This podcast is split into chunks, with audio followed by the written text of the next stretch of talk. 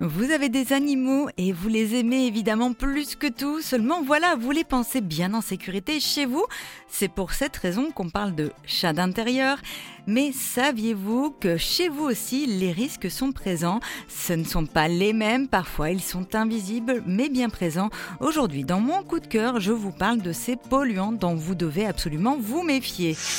Nos amis les chats sont des animaux curieux de nature et très joueurs. Ils adorent se cacher dans nos placards, mais ne se rendent pas toujours compte que celui-ci peut contenir des produits dangereux. Il est donc préférable de garder ces produits bien enfermés, en sécurité, un petit peu comme pour les enfants, soit dit en passant.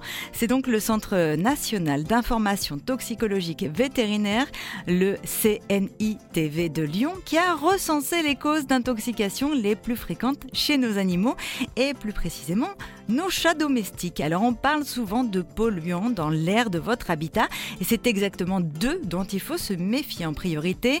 Alors si vous avez un garage ou un cellier où vous entreposez vos produits, eh bien sachez que le white spirit, le fioul, l'huile de vidange et toutes ces choses qu'on peut retrouver dans un garage font partie de la liste des produits dont vous devez absolument vous méfier et ne surtout pas laisser traîner.